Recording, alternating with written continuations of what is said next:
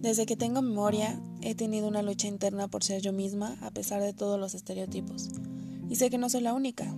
Quizá este espacio sea más inclinado hacia mi propia recuperación como paciente bulímica, o quizá para mostrarme a mí misma que soy más fuerte que la ansiedad. Hola, bienvenidos a Trastornada. Este es un espacio principalmente para morras que puedan sentirse identificadas con trastornos alimenticios, ansiedad, depresión, transición a la adultez, feminismo y todos esos problemas existenciales que surgen a las 2 de la madrugada justo cuando no podemos dormir.